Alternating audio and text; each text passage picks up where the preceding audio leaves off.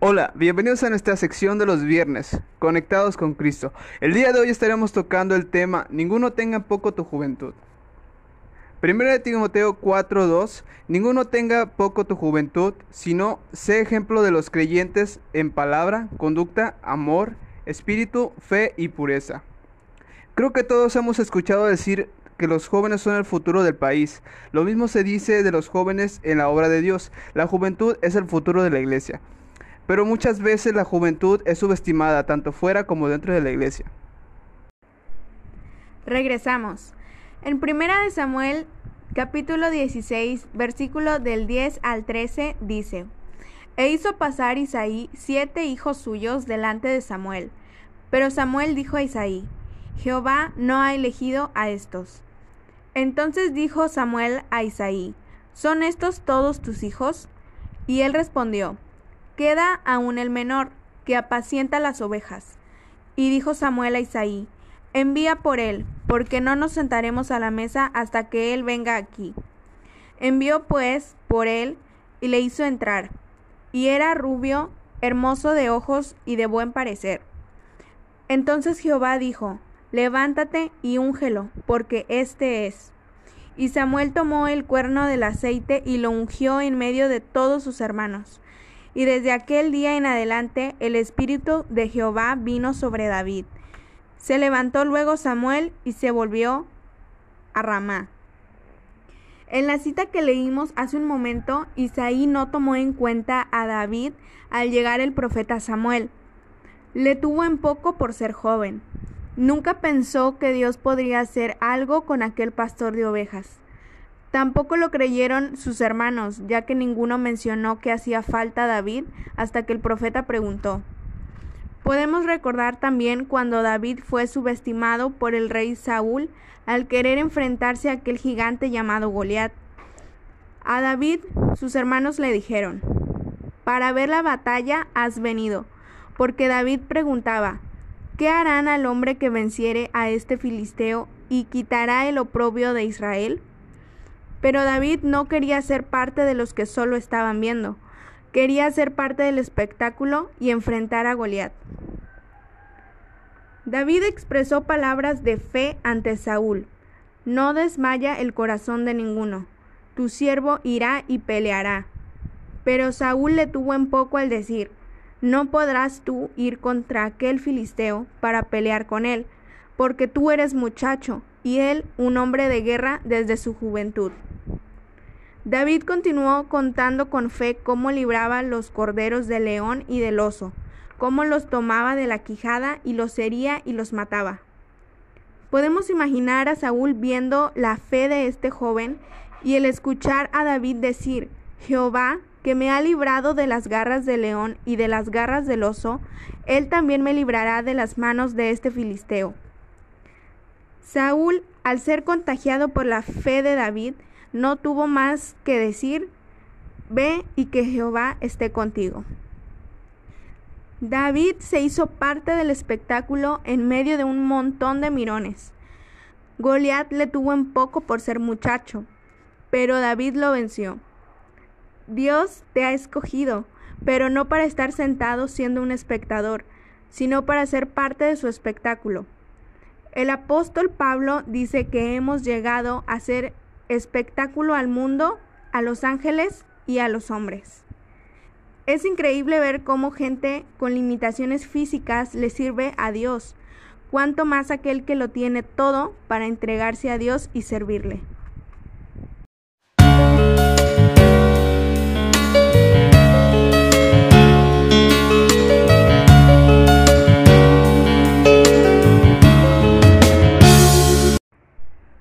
Continuamos con el tema de hoy.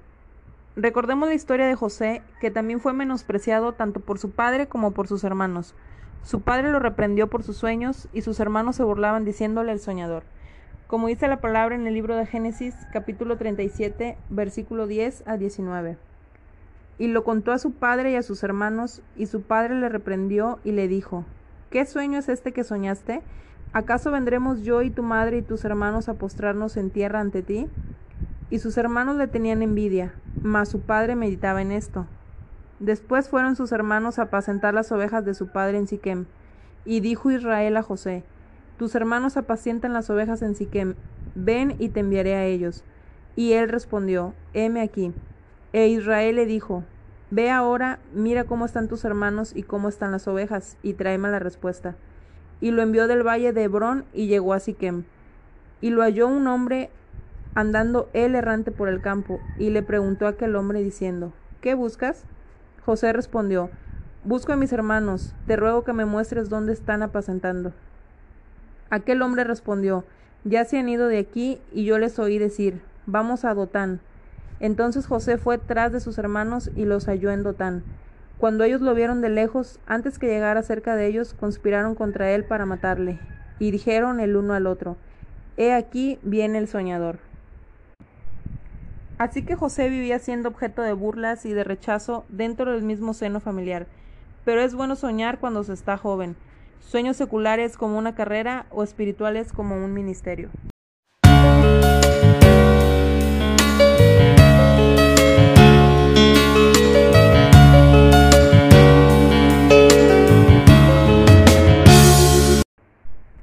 A pesar de lo mencionado anteriormente, Dios puso sus ojos en estos jóvenes rechazados y tenidos en poco por su propia familia. Fue Dios quien miró a David en el campo con las ovejas, un joven conforme al corazón de Dios, y lo escogió para ponerlo en lo más alto, y de esta manera salvar del hambre a su propia familia.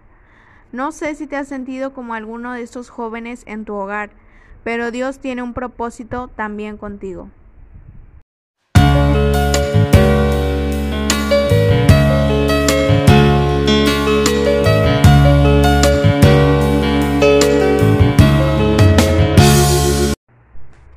Hay jóvenes que se tienen en poco y no creen lo que Dios puede hacer en ellos, como pasó en la vida de Gedeón en el libro de jueces 6:15.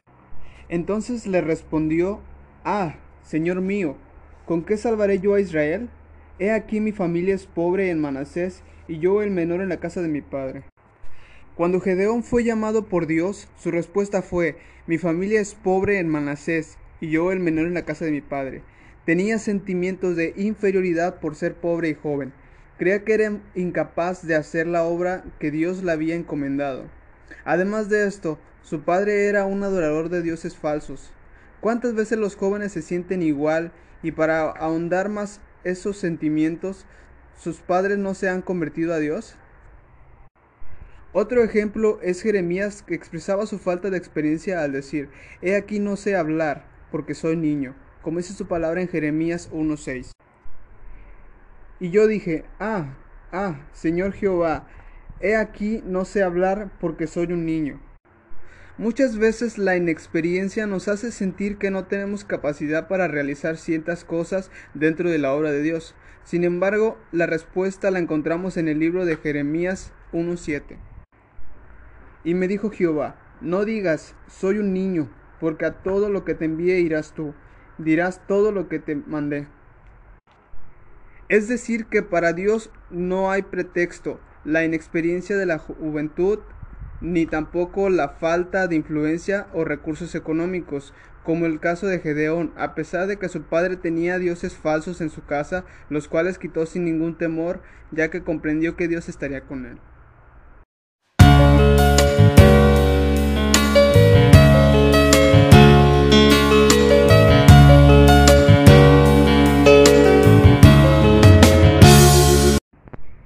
En tiempos de crisis o decadencia, Dios te puede sacar del anonimato.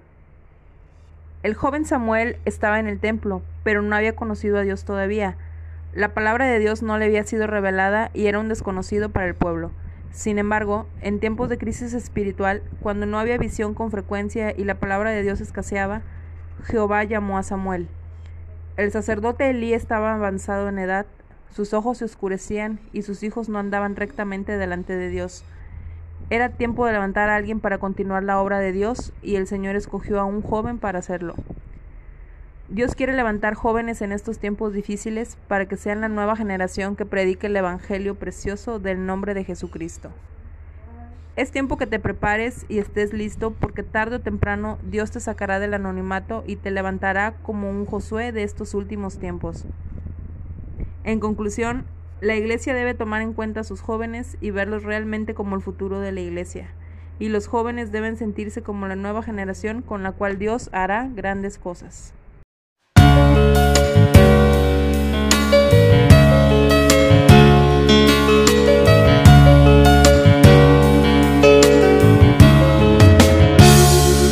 Si conoces a alguien que le pueda ser de utilidad este mensaje, no olvides compartirlo. Si quisieras que habláramos de algún tema de tu interés, haznoslo saber por nuestras redes sociales. Los esperamos en nuestra próxima emisión. Dios los bendiga.